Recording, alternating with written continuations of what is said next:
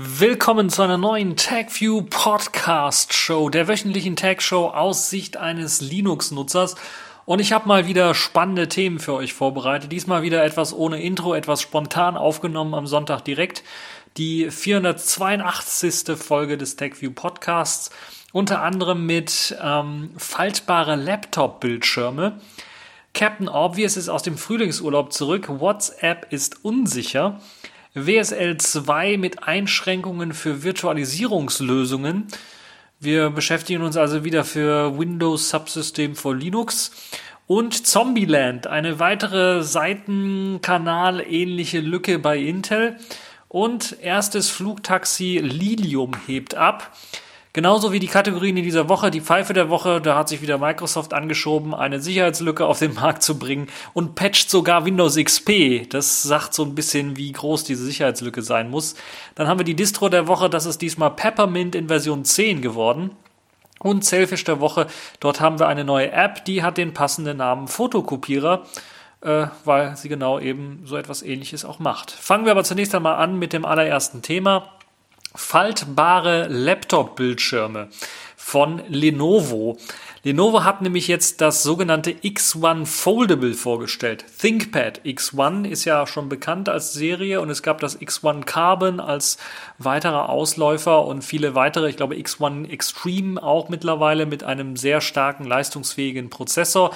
Und jetzt hat sich Lenovo etwas Neues ausgedacht, nämlich das X1 Foldable, das 2020, also nächstes Jahr auf den Markt kommen wird, mit einem flexiblen OLED-Display. Das heißt, anstatt wie man das so kennt bei normalen Laptop-Tastaturen, wie ich jetzt hier einen Laptop vor mir stehen habe, mit einer normalen Tastatur und einem Bildschirm, hat man sich gedacht beim Lenovo, wir machen einfach zwei Bildschirme oder wir machen, einen Flex wir machen einfach einen großen Bildschirm und lassen den flexibel als OLED-Bildschirm da und ja, im Grunde genommen so ein Galaxy Fold in groß. Das hat sich Lenovo gedacht und hat jetzt bereits schon erste ja, Konzeptvideos dazu vorgestellt.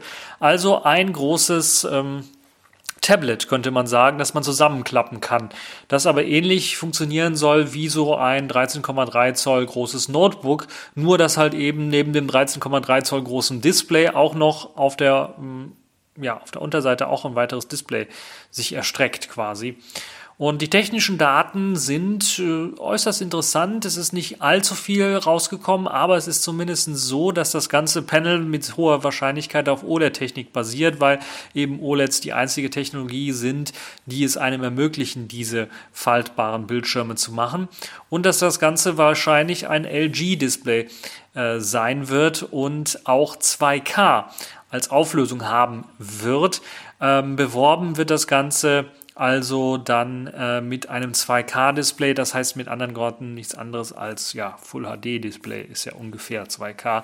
Das heißt vermutlich wird dann die Auflösung für den Hauptbildschirm, den man so sieht, bei den Full HD liegen, die man so braucht. Ähm, dann ist im Gegensatz zu einem normalen Tablet direkt auffällig, dass das recht dick ist. Es ist sogar dicker als mein äh, Notebook, was ich jetzt hier habe das HP Spectre X360, äh, weil eben auch ein dicker Akku verbaut sein soll. Und neben dem großen Display, das natürlich dann auch auf der Unterseite angebracht wird, auch noch einen Akku zu verbauen, sorgt halt eben dafür, dass man äh, natürlich mit, wenn man so ein großes Display hat, braucht man einen größeren Akku und dann natürlich dafür, dass das Gerät insgesamt etwas dicker zu sein scheint. Auf dem Video selber sieht man auch noch weitere Anschlussmöglichkeiten, die man so von einem typischen ja, Laptop, Kompakt-Laptop äh, her kennt heutzutage, also auch ein USB-Typ-C-Anschluss, der wahrscheinlich auch zum Laden fungiert. Außerdem gibt es einige Knöpfe, die dort zu sehen sind und äh, eine ja doch recht interessant positionierte Kamera ähm, die eben dort zu finden ist. Ähm, außerdem gibt es natürlich dann auch noch äh, ja, die ganz normalen Löcher, die man so kennt für äh, Soundausgabe und natürlich viele weitere Optionen. Äh, ich kann euch nur empfehlen, dieses Video mal anzuschauen. Es gibt da ähm, auch die Möglichkeit zu sehen, äh, wie das Ganze ungefähr dann aussehen wird in einer fertigen Version. Nämlich, wenn man es äh, komplett ausgeklappt hat, wird es einfach ein riesengroßes Tablet sein, was man dann einfach noch nicht mal ich glaube, also wer so ein normales Tablet benutzt, um mal irgendwie was YouTube oder sowas zu schauen, der wird so etwas Großes hier leider nicht irgendwie benutzbar machen, sondern das ist tatsächlich so ein Tablet für die Arbeit oder sowas, wenn man da mal ein bisschen rumzeichnen sollte. Ähm, die Kamera ist einer, an einer außergewöhnlichen Position äh, positioniert, weil sie halt eben am Rand rechts positioniert ist, anstatt oben oder irgendwie unten oder sowas, wie man das von anderen Laptops erkennt. Hm, dann gibt es halt eben diesen USB-Typ-C-Anschluss. Das ist nicht der einzige Anschluss, hoffe ich doch zumindest. Zumindest äh, sieht man in dem Video nur diesen einen Anschluss.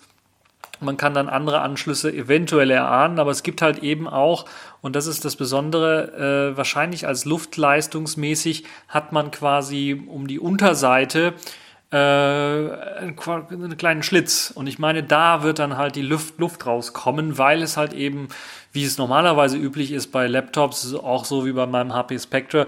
Der HP Spectre hat halt eben hier ähm, äh, am Scharnier des Displays äh, quasi die Luftlöcher und äh, da zieht er das, äh, da pustet er quasi die warme Luft raus. Und das kann man natürlich hier nicht machen, wenn man ein Display hat. Das heißt, man muss das an anderer Stelle machen und das wird dann die Unterseite sein. Dort hat man dann einfach einen etwas dickeren äh, Rand noch, wo dann die Luft rauskommen wird.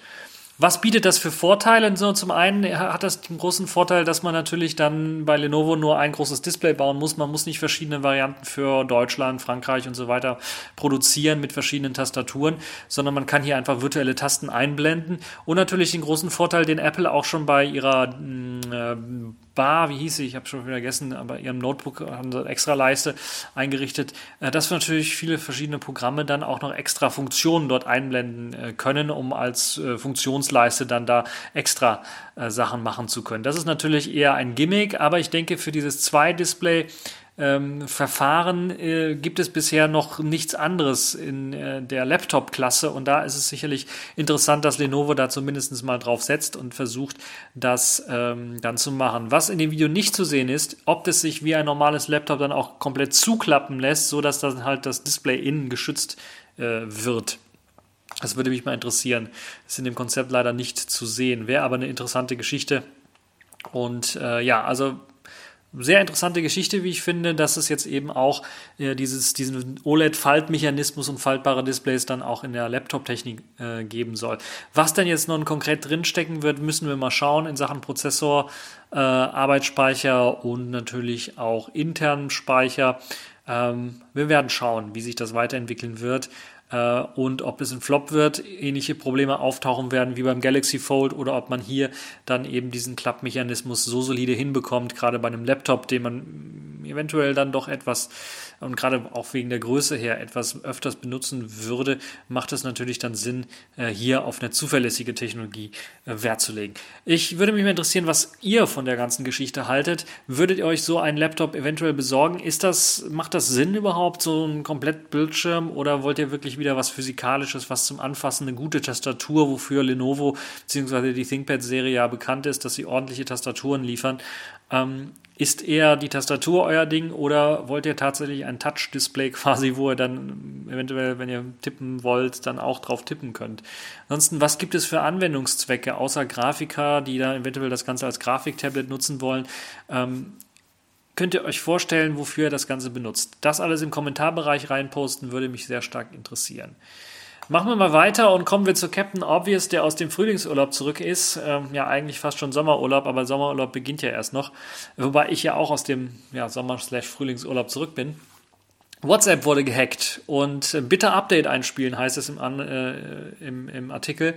Äh, Facebook empfiehlt allen WhatsApp-Nutzern dringend eben die App und das Betriebssystem auf den aktuellen Stand zu bringen. Und betroffen sind sowohl Android als auch iOS-Betriebssysteme von einer Sicherheitslücke, äh, die herausgekommen ist, die unbe, unbe befugten Zugriff erlaubt auf das jeweilige Gerät und dann dort irgendwie Sachen machen können, ähm, Spyware drauf installieren. Äh, und das Ganze funktioniert mittels WhatsApp-Anruf. Äh, mittels WhatsApp-Anruf lässt sich nämlich etwas ins Gerät einschleusen, das dann als Spyware fungiert und dann das Gerät auslesen kann. Und äh, ja, das funktioniert selbst, wenn der Angerufene von dieser unbekannten Nummer auch gar nicht mal dran geht. Es reicht also, dass man den Anruf überhaupt nur bekommt und dann ähm, gibt es halt eben dieses Problem oder diese Lücke die dort existiert. Das ist es schon eine sehr, sehr katastrophale Lücke, würde ich mal sagen. Sie betrifft also nicht das Verschlüsselungssystem und den Textchat selber, sondern es ist halt eben eine Möglichkeit, das System zu knacken, dadurch, dass man halt einfach einen Anruf tätigt, eine Sonderfunktion, die ja in WhatsApp auch mit eingebaut ist. Und ähm, die Infos zu dieser Schnittstelle, äh, dieser Schnittstelle, dieser Schwachstelle sind ziemlich interessant, weil herausgefunden wurde, dass nicht von WhatsApp selber oder von Facebook selber, sondern von jemandem, äh, von einem Menschenrechtsanwalt, der Alarm geschlagen hat, einem äh, israelischen Firma NSO, äh, der den Verdacht gemeldet hat, dass eben eine Spyware hier eine Lücke von, äh, WhatsApp ausnutzt und dieser Menschenrechtsanwalt hat halt eben äh, das Ganze ins Rollen gebracht und hat dazu geführt, dass er dann halt eben, nachdem er eine Reihe von verpassten WhatsApp-Anrufen äh, von irgendeiner skandinavischen Firma oder von äh, einem skandinavischen Nummer zumindest äh, dann zu sehr ungewöhnlichen Tageszeiten dann bekommen hat, er dann gemerkt hat, äh, da stimmt da irgendwie was nicht und hat das dann das, das Telefon mal abgegeben und dann haben sie rausgefunden, okay, ähm, da wurde jetzt Spyware drauf installiert und äh, ja, das ist schon ein sehr, sehr starkes Stück, dass man halt so einfach halt auch äh, die Sicherheitsmechanismen von WhatsApp äh, austricksen kann.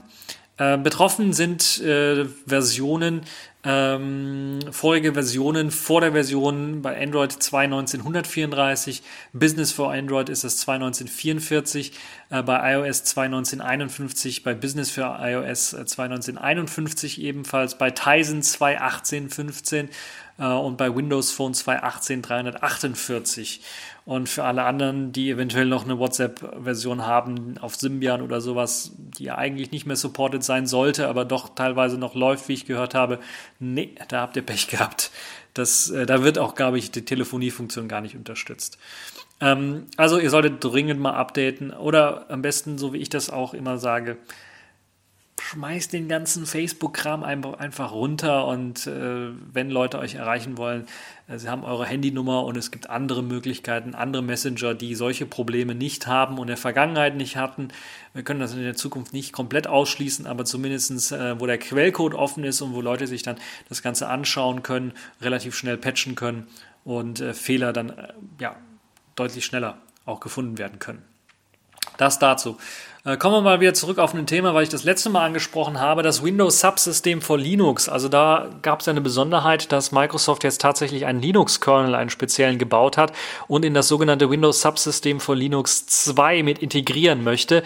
Aber aufgrund der Implementierung, wie sie das jetzt gemacht haben oder wie sie vorhaben, das jetzt zu machen, hat das einige Probleme, die es äh, mit sich bringt. Und das könnte dazu führen, dass das Windows Subsystem für Linux 2 parallel zum alten Windows Subsystem für Linux Linux 1 weiterhin existieren wird. Auch wenn dieses 1er wahrscheinlich nicht weiterentwickelt wird, wird es weiterhin wahrscheinlich auch genutzt werden für die meisten ähm, und auch erhalten bleiben, weil halt eben dieses äh, WSL 2 äh, das große Problem hat, dass man keine anderen Virtualisierungslösungen mehr laufen lassen kann, weil eben Microsoft auf eine Virtualisierungstechnik setzt, auf eine Art Hypervisor setzt, der die Virtualisierung bereits des, der CPU benutzt.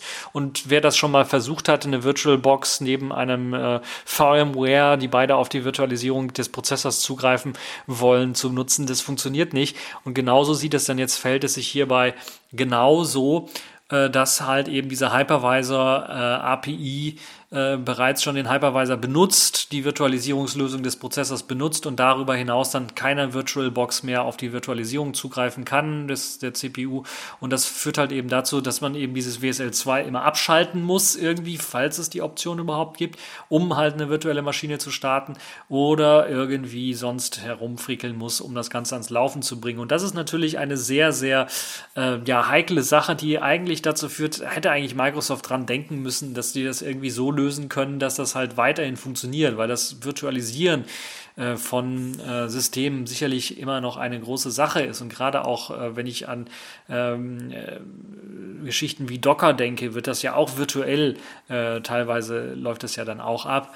Ähm, mit virtuellen Interfaces wird da äh, auf jeden Fall gearbeitet, aber äh, das halt so eine Lösung ist ja ungefähr dieses WSL 2, dass man dann eben Virtualisierung komplett nicht mehr ermöglicht auf dem System selber, ist so ein bisschen ein Pferdefuß äh, dieses WSL 2 Systems. Ansonsten hätte ich gesagt, das ist eine gute Idee, dieses WSL 2 System, ähm, einen echten Linux-Kernel zu haben und dann nicht irgendwie irgendwas umzuleiten auf, auf den Windows-Kernel, sondern wirklich einen Linux-Kernel zu haben, der dann auch von Microsoft gepflegt wird, teilweise, was ja auch ziemlich lustig ist, dass Microsoft seinen eigenen Windows, äh, seinen eigenen Linux-Kernel pflegen muss für das Windows-Subsystem vor Linux. Ähm, übrigens, wer hat sich eigentlich diesen Namen ausgedacht? Windows-Subsystem vor Linux. Eigentlich müsste es doch heißen Linux-Subsystem vor Windows, oder? Das macht doch mehr Sinn. Äh, aber naja, äh, Namensgebung. Nun ja, das dazu. Äh, kommen wir, bleiben wir von, von, von einem komischen äh, Produkt und kommen wir zum nächsten komischen Produkt von ja, der Firma, die eigentlich mit Microsoft richtig berühmt und richtig viel Geld verdient hat, nämlich Intel. Äh, Intel hat ja ja, seit dem letzten Jahr einen eher schlechten Ruf, was vor allen Dingen Seitenkanalattacken angeht und Hyperthreading sollte man möglichst ausschalten. Und äh, einige Leute machen es nicht und andere Leute wollen ihr Geld zurück, weil sie halt eben so viel für die Prozessoren bezahlt haben und die Leistung jetzt nicht mehr rausbekommen. Jetzt gibt es wieder nach äh, Meltdown und Spectre eine weitere Sicherheitslücke, die in Hardware gegossen wurde von Intel. Und zwar ist das Zombieland, so nennt sich diese Lücke. Ähm, Intel nennt sie MDS-Lücke. Und äh, diese Lücke macht es halt eben möglich, äh, dass bestimmte äh, Sachen, Prozesse dann bestimmte Werte auslesen können von anderen Prozessen. Wenn diese halt zum Beispiel auch auf einer anderen virtuellen Maschine laufen, allerdings dann eben äh, auf demselben Prozessorkern laufen. Das heißt, ich habe ein Programm X, das läuft auf dem Prozessorkern 1 und ich habe ein Programm Y, das läuft auf Prozessorkern 1. Dann kann das Programm Y auf den Datenbereich des Programms X zugreifen und Daten auslesen äh, direkt auf der CPU, also während die verarbeitet werden. Das ist natürlich schon wieder eine Seitenkanallücke, die dazu sorgt, dass äh, Microsoft äh, bereits Updates rausspielen musste, wo es dann wieder auch BIOS-Updates und Microcodes-Updates gab ähm, und äh, nicht nur Microsoft hat Updates rausgespielt, auch der Linux-Kernel hat die Sachen gefixt. Neben den Microcode-Updates, die man sowieso bekommt von Intel als zusätzliches Paket, gibt es halt eben dann auch noch ähm, äh, Updates in Linux-Kernel selber. Da gab es den 5.1.2er Kernel, der eigens dafür gebaut worden ist, nur die Probleme des MD, der MDS-Attacke äh, Micro-Architectural Data Sampling heißt MDS übrigens, äh, zu lösen. Oder halt eben, wie äh, ich bereits gesagt habe, Zombieland zu fixen. Und äh, ja, andere, andere, eine komplett andere Möglichkeit, falls ihr nicht die Möglichkeit habt, irgendwie zu patchen, weil ihr ein Produktivsystem habt und Angst habt, dass da was kaputt geht, Hyperthreading ausschalten. Aber dann müsst ihr natürlich sowieso wieder neu starten. Also es ist zum Mäusemelken, würde ich mal fast schon äh, sagen. Betroffen sind im Grunde genommen alle Intel Core i und Xeon Prozessoren seit dem Jahr 2011. Also das ist wieder so eine Meltdown-ähnliche große Lücke, die da aufgetaucht ist. Und ich hatte es ja schon prognostiziert, wir werden solche Lücken weiterhin sehen und das wird nicht aufhören, weil Intel halt irgendwie das Ganze nicht nicht hinbekommen hat und nicht hinkriegt. Und wir werden, ähm, ich glaube, bei dem Prozessor von meinem Laptop hier, dem HP Spectre X360, ist die Lücke gefixt schon, also gefixt in Hardware ausgeliefert worden. Trotzdem äh, kann ich euch empfehlen, den neuen Kernel zu installieren. Ich habe jetzt hier, glaube ich, auch schon den neuesten Kernel drauf. Äh, ist mittlerweile sogar 5.1.3, soweit ich weiß. Genau, 5.1.3 ist bereits schon draus. Der hat auch schon äh, hat natürlich die 5.1.2er Lücke auch äh, oder die Features aus 5.1.2 dann auch schon gefixt. Äh, die, das Risiko wird momentan als äh, gering bis mittel erachtet, weil natürlich das Ganze auch so ein bisschen schwierig auszunutzen ist und äh, mittlerweile auch die Patches alle schon draußen sind und die meisten die Patches auch mittlerweile ausgerollt haben und eingespielt haben. Beim Windows-PC ist es ja mittlerweile auch möglich, Microcodes-Updates ohne BIOS-Updates zu installieren und Intel stellt aber weiterhin natürlich die Updates bereit und weitere Informationen zu der ganzen Geschichte bereit. Äh, wieder mit dabei war die TU Graz, die sich damit beschäftigt hat, die ja schon äh, bei der Spectre- und Meltdown-Lücke äh, ihren Beitrag geleistet hat. Und sie haben auf der Webseite CPU Fail außerdem noch auf Zombieland und auf eine sogenannte Store-to-Leak Forwarding-Lücke ähm, ähm, hingewiesen und die Sicherheitsforscher hatten bereits eben äh, im äh, letzten November, also 2018 im November bemängelt, dass die CPU-Hersteller nicht systematisch genug nach weiteren Schwachstellen in ihrer CPU gesucht haben, was natürlich nach dem Meltdown und Spectre Sinn machen würde. Und jetzt gibt es halt eben diese Lücke dann neu und wir können uns dann vorstellen, wenn die Hersteller nicht weiterhin Geld ausgeben, nach neueren Lücken zu suchen, kann es halt eben dazu führen, dass halt eben äh, weitere Lücken gefunden werden, Stück für Stück und eventuell auch sogar ausgenutzt genutzt werden, weil es natürlich eventuell mehr Geld bringt, diese Lücken zu verkaufen an Leute, die da mit Schabernack treiben wollen, als äh, die Lücken zu veröffentlichen und dann für einen Fix zu sorgen. Äh, die Firma Bitdefender hat außerdem auch noch eine Yet Another Meltdown-Geschichte äh, gefunden. Yem haben sie das Ganze getauft die vor allen Dingen dann bei Servern von Cloud-Anbietern problematisch sein kann, weil es halt eben dazu führt, dass bei, Intel, äh, bei älteren Intel-Prozessoren der Generation Ivy Bridge, Haswell, Skylake und Kaby Lake ähm, äh, dann eben bei den virtuellen Maschinen dann äh, wieder auf Speicherbereiche zugegriffen werden kann von anderen virtuellen Maschinen. Wir hatten diese Lücke ja schon öfters. Äh, mittlerweile ist auch wieder ein Patch, äh, ein Microcode-Update-Patch für eben dieses Problem erkannt worden und ausgespielt worden. Also, dringend eure äh, Microcodes äh, Update. Eventuell auch mal mit dem Gedanken spielen, auf AMD zu wechseln. AMD ist jetzt von dieser Lücke zum Beispiel nicht betroffen. Und äh, sie bringen ja jetzt, glaube ich, auch wieder neue Ryzen CPUs auf den Markt. Macht vielleicht Sinn, sich da mal umzuschauen, weil die Konkurrenz, wenn man jetzt mal von Intel weggeht und dann wirklich sich stärker AMD zuwendet, die belebt dann auch das Geschäft und sorgt wahrscheinlich auch dafür, dass Intel dann mal auf die Idee kommt und sagt, ja, okay, wir müssen eventuell doch mal was machen und werden hier versuchen, dann mal ein bisschen was, ähm, äh, ja, irgendwie ein bisschen was zu updaten, was die ganze Geschichte angeht. So, machen wir mal weiter mit einem Flugtaxi. Ich hatte ja darüber berichtet, dass ich, wenn ich mal ein Flugtaxi sichte äh, oder davon höre, dass eins abgehoben ist, davon berichten werde. Jetzt ist es soweit. Tatsächlich ist das Lilium äh, ein erstes Elektroflugtaxi abgehoben in Wirklichkeit. Also nicht nur einfach am Boden geblieben und vorgestellt worden, wie vor einigen Wochen von irgendeiner Firma, sondern tatsächlich auch abgehoben. Dazu gibt es auch ein Beweisvideo eines Testfluges des Fünfsitzers in ähm, Oberpfaffenhofen wurde das Ganze getestet. Die deutsche Firma Lilium hat den Prototypen eines fünfsitzigen elektrischen Flugtaxis vorgestellt. Dieses Fluggerät hat zudem auch äh, in der Nähe von München, Oberpfaffenhofen, wer das nicht weiß, den Jungfernflug erfolgreich absolviert.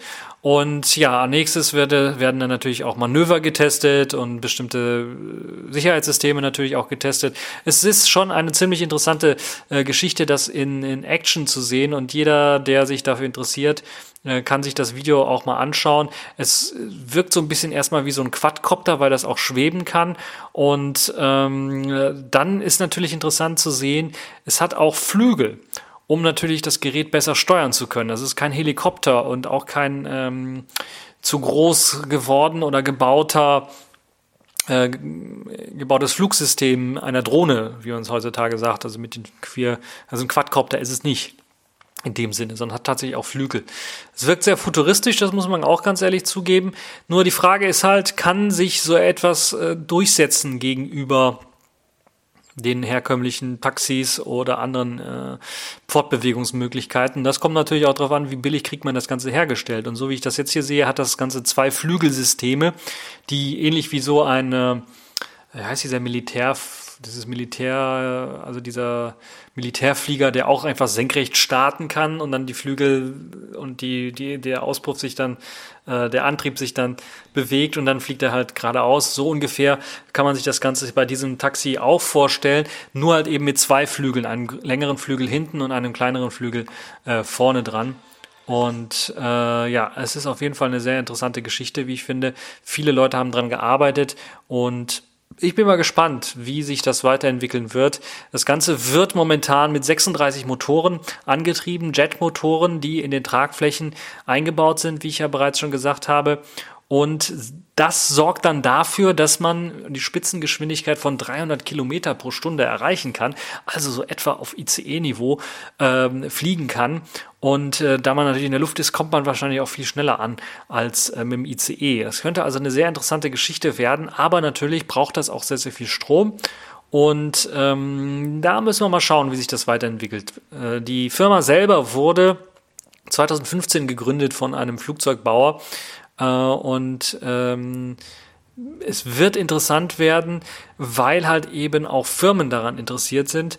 Ähm, und da könnte man eventuell an der einen oder anderen Stelle schon mal sehen, ähm, dass eventuell äh, das Ganze doch Sinn macht. Auch wenn ich hier in Europa die chinesische Firma Tencent, das ist die hinter WeChat und, und ähnlichen Angeboten, äh, hat bereits schon äh, in Lilium äh, mehr als 100 Millionen US-Dollar äh, investiert und will halt eben dort auch Sachen äh, machen. Und wir kennen die Chinesen, die experimentieren, die haben ja diesen komischen Bus, hatte ich auch mal vorgestellt, der über die Straße fährt quasi und darunter fahren Autos unterm Bus vor, vorgestellt, einfach gemacht. Am nächsten Jahr war der einfach da, einfach oder in ein paar Monaten war der einfach da und ich könnte mir sowas auch vorstellen, dass sie in China sowas natürlich dann auch für die Superreichen erst nochmal anbieten als, als Testphase. Das wird sicherlich eine sehr interessante Geschichte sein ähm, und es wird sicherlich auch für die ganzen Flughersteller Airbus, äh, Airbus und, und, und Boeing sehr interessant werden, wenn es halt immer mehr zu diesen personalisierten,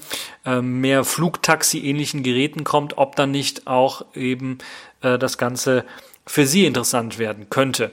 Momentan sieht es auch so aus, dass das Ganze als 15. geplant mit einem Piloten ausgestattet daherkommt, aber es gibt auch schon Planungen, die besagen, dass das Ganze eventuell sogar auch autonom äh, funktionieren soll. Autonom wird ein bisschen was schwierig in der Luft, klar, wir haben dann so die drei Dimensionen etwas einfacher als vielleicht äh, ne, etwas schwieriger als vielleicht beim, beim Auto auf der Straße. Wobei natürlich man dann auch sagen muss, vielleicht ist da nicht so viel Verkehr, je nachdem, in welcher Luftlage man sich dann da befindet. Es gibt verschiedene andere Testmodelle natürlich, äh, die einem ermöglichen sollen, äh, dann äh, ja so eine Art Flugtaxi zu machen. Da gibt's auch verschiedene Zwei- oder Dreisitzer-Betriebe. Äh, oder wie es hier zu sehen ist, ein erster Volocopter, wo das im Grunde genommen einer, der anstatt Quadcopter hat also mehrere Dinge und dann einen Sitz drauf gemacht, damit er dann ein bisschen was in der Luft fliegen kann. Also es gibt also verschiedene Konzepte, die dann auch so diesem Quadcopter-Prinzip äh, folgen oder die so ein bisschen dann so ähnlich aussehen wie so ein kleiner Hubschrauber, äh, halt nur mit mehreren Rotoren dran.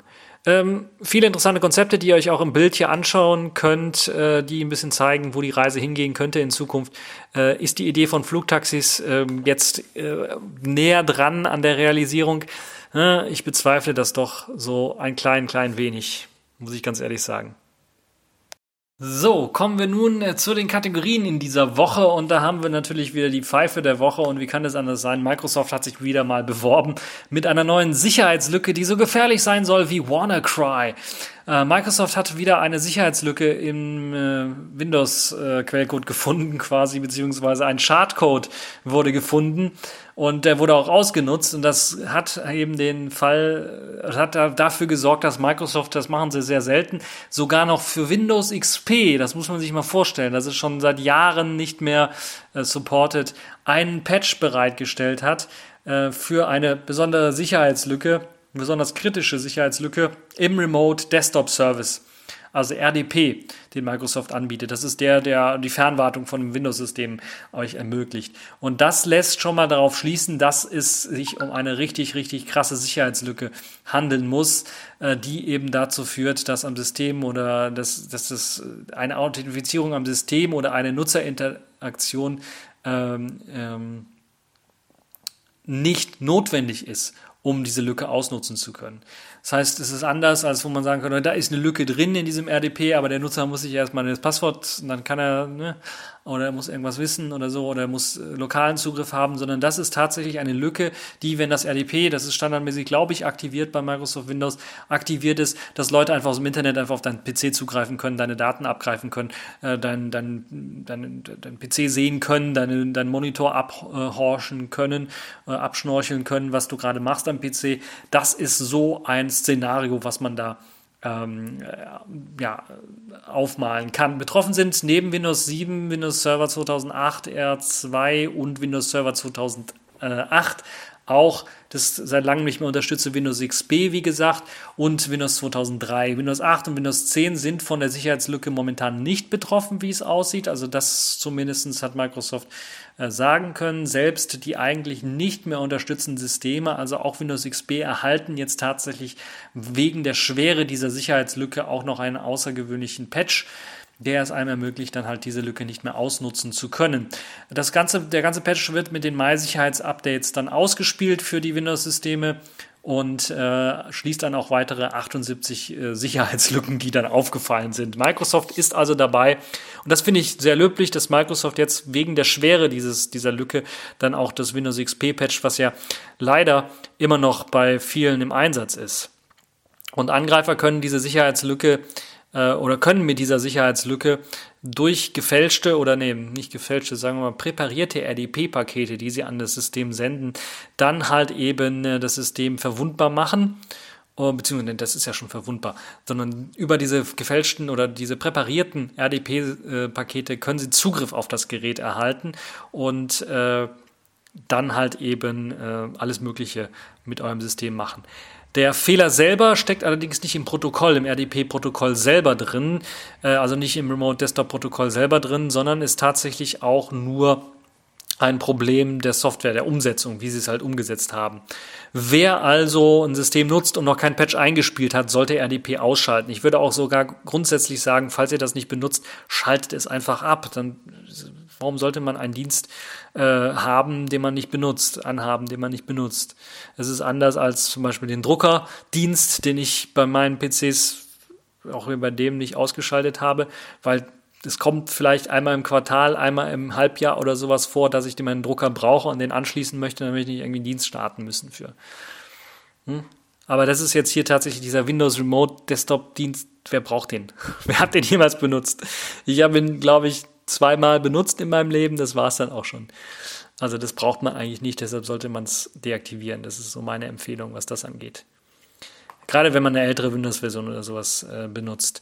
Machen wir mal weiter und kommen wir zu einem weiteren ähm, ähm, Thema und zwar Distro der Woche. Und das ist eine sehr interessante Distro, die ich jetzt rausgesucht habe. Ich hatte sie, glaube ich, auch schon mal vorher vorgestellt. Jetzt habe sie aber ihr 10 ihr zehntes Release rausgebracht. Ihr zehnjähriges wollte ich schon sagen, fast gefeiert. Naja, ihr zehntes Release rausgebracht. Peppermint ist gemeint. Pfefferminz zu Deutsch äh, heißt diese Distro. Und das ist eine Distro, die ich schon seit längerem verfolge, weil sie eben auf meinen heißgeliebten LXDE Desktop basiert. Ja, klar, sagen jetzt einige, LXDE ist doch out of date. Es gibt doch jetzt LXQt als Nachfolger Desktop. Ja, aber LXDE freut sich immer noch einer großen Beliebtheit und ist halt ein Desktop, der funktioniert halt einfach. Warum muss da was großartig geupdatet werden? Wenn es jetzt keine Sicherheitslücke äh, gibt, dann der funktioniert funktioniert auch der Desktop. Und so hat sich LX.de auch auf bei Peppermint durchgesetzt. Sie haben das allerdings ein bisschen mit ja, Pfeffermint so ein bisschen aufge schärft, würde ich mal sagen. Das heißt, die haben ein anderes Menü, zum Beispiel ein anderes Standardmenü reingebastelt ins Panel, das so ein bisschen ja an das alte Windows XP-Menü erinnert, also dieser zwei ähm, Spaltenansicht. Und äh, wer sich das Ganze anschauen möchte, kann sich auch auf der Webseite das Ganze anschauen. Dort gibt es äh, eine Screenshot Kategorie, wo man das Ganze dann auch sehen kann. Und da sieht man auch ein bisschen die Anpassungen, die Peppermint durchgeführt hat. Es zieht sich durch das ganze System. Es ist nicht nur dieses Windows XP-ähnliche äh, Startmenü, was sie gemacht haben, sondern auch ein paar Veränderungen, wie beispielsweise Beispielsweise, sie haben ein eigenes Einstellungszentrum für Peppermint geschaffen, wo dann all die Einstellungstools, die es für LXDE oder für Hardware-Konfiguration oder alles, was man so einstellen möchte am System gibt, eingerichtet und das lässt sich dann hier wunderbar äh, benutzen und einrichten. Eine weitere Besonderheit ist, dass Peppermint äh, LXDE nicht mit OpenBox verwendet, sondern mit dem XFCE-Dateimanager verwendet.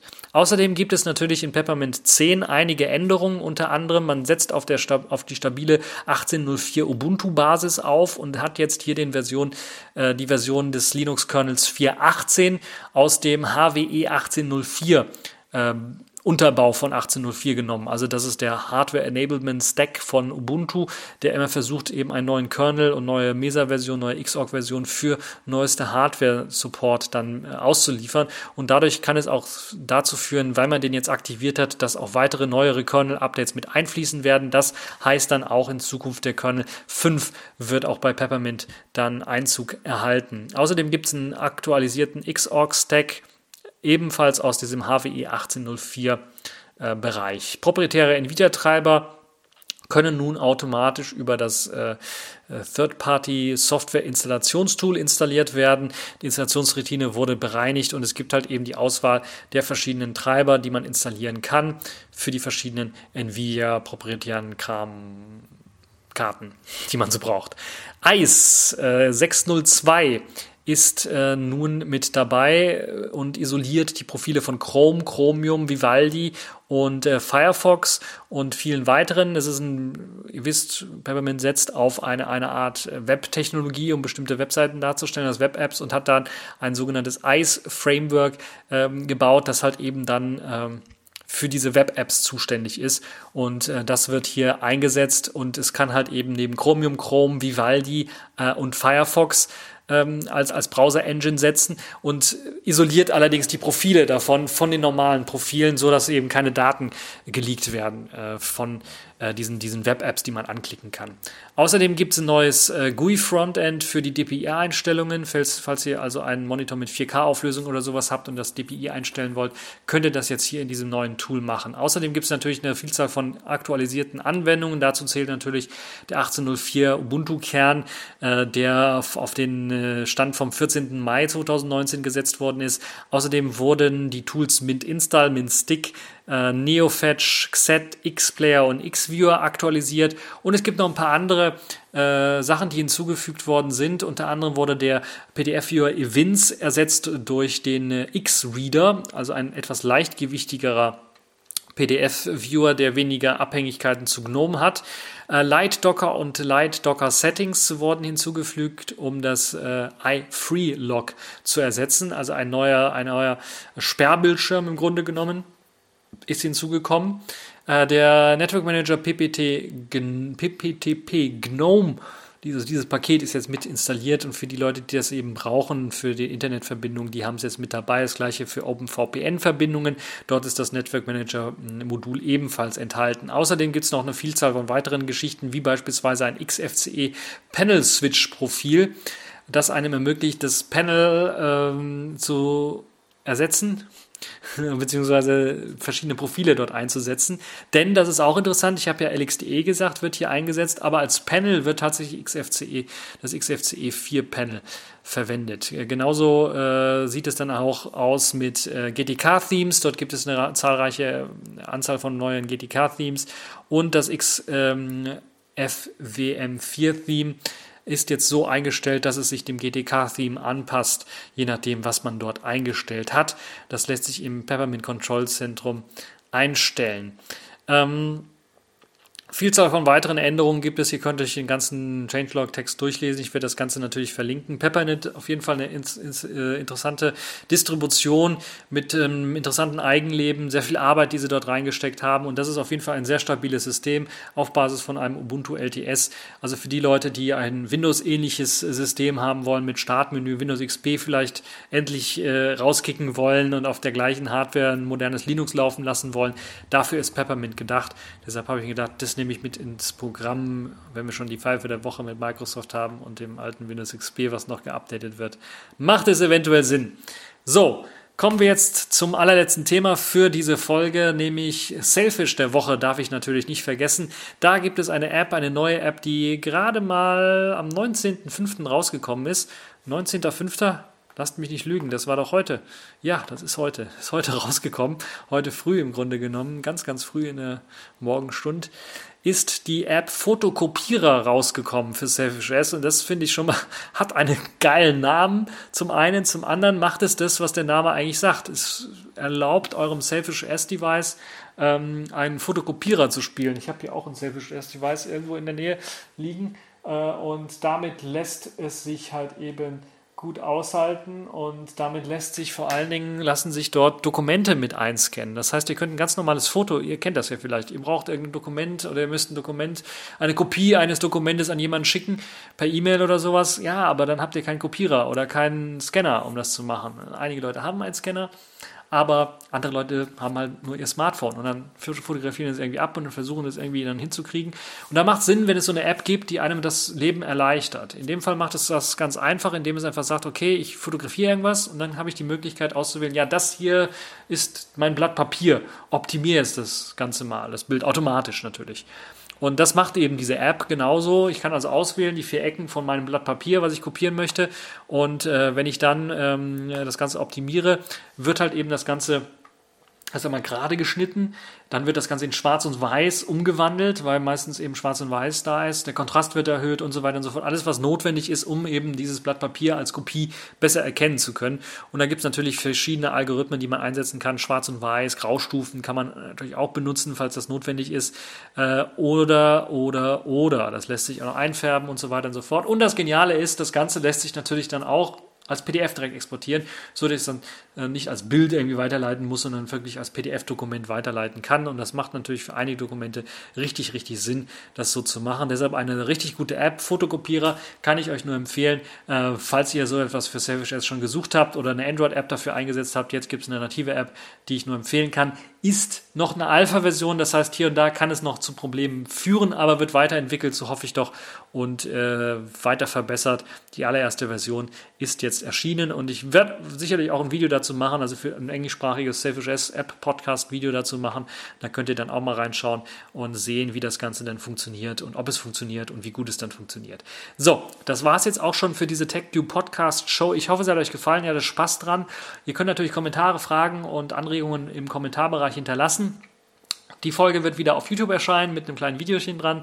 Äh, wird natürlich auch als Audio erscheinen von meinem äh, Sony ICD UX, was war es, 57 oder sowas.